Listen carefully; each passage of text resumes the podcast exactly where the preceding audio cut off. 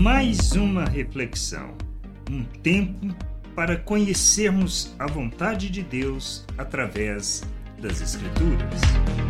Expressão de temor, adorar, honrar, glorificar, está no ato de nos submetermos reconhecendo o poder e autoridade, declarando o compromisso e o andar na verdade e na vontade de Deus. Assim devemos nos submeter ao Criador, pois é no reconhecimento de, de nossa miserabilidade, na dependência que temos, está o verdadeiro compromisso com o Pai e o Evangelho eterno do Reino, como podemos ler em Apocalipse 14, versículos 6 e 7. Vi outro anjo voando pelo meio do céu, tendo um Evangelho eterno para pregar aos que habitam na terra, e a cada nação, tribo, língua e povo, dizendo com voz forte: Temam a Deus e deem glória a Ele, pois é chegada a hora em que Ele vai julgar. E adorem aquele que fez o céu, a terra, o mar e as fontes das águas. Revelamos que tememos a Deus quando em nossas atitudes buscamos o conhecimento de Sua vontade, quando nos submetemos a Ele ou seja, quando nós nos submetemos a essa vontade, fazendo de nossas vidas o mesmo tipo de oferta de Cristo, nos submetermos à vontade do Pai.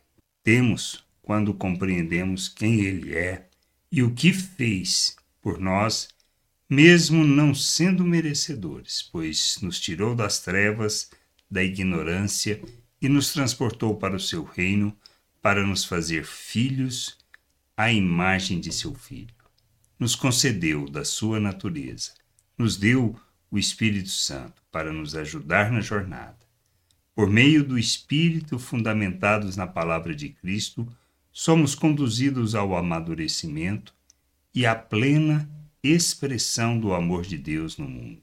A expressão do temor se revela na nossa atitude na atitude de abandonarmos as obras das trevas, santificando o nosso proceder para revelarmos o amor de Deus no mundo, pois compreendemos que somos miseráveis, totalmente dependentes e que somente cumprimos a Sua vontade quando andamos pela fé fundamentada na Escritura, na Palavra de Deus, que nos ensina a agirmos como Cristo revelando a glória do Pai. Que a gente possa ter o entendimento claro, que possamos revelar temor, manifestar e expressar o compromisso com o Pai, de maneira que o seu nome seja glorificado por meio de nossas vidas.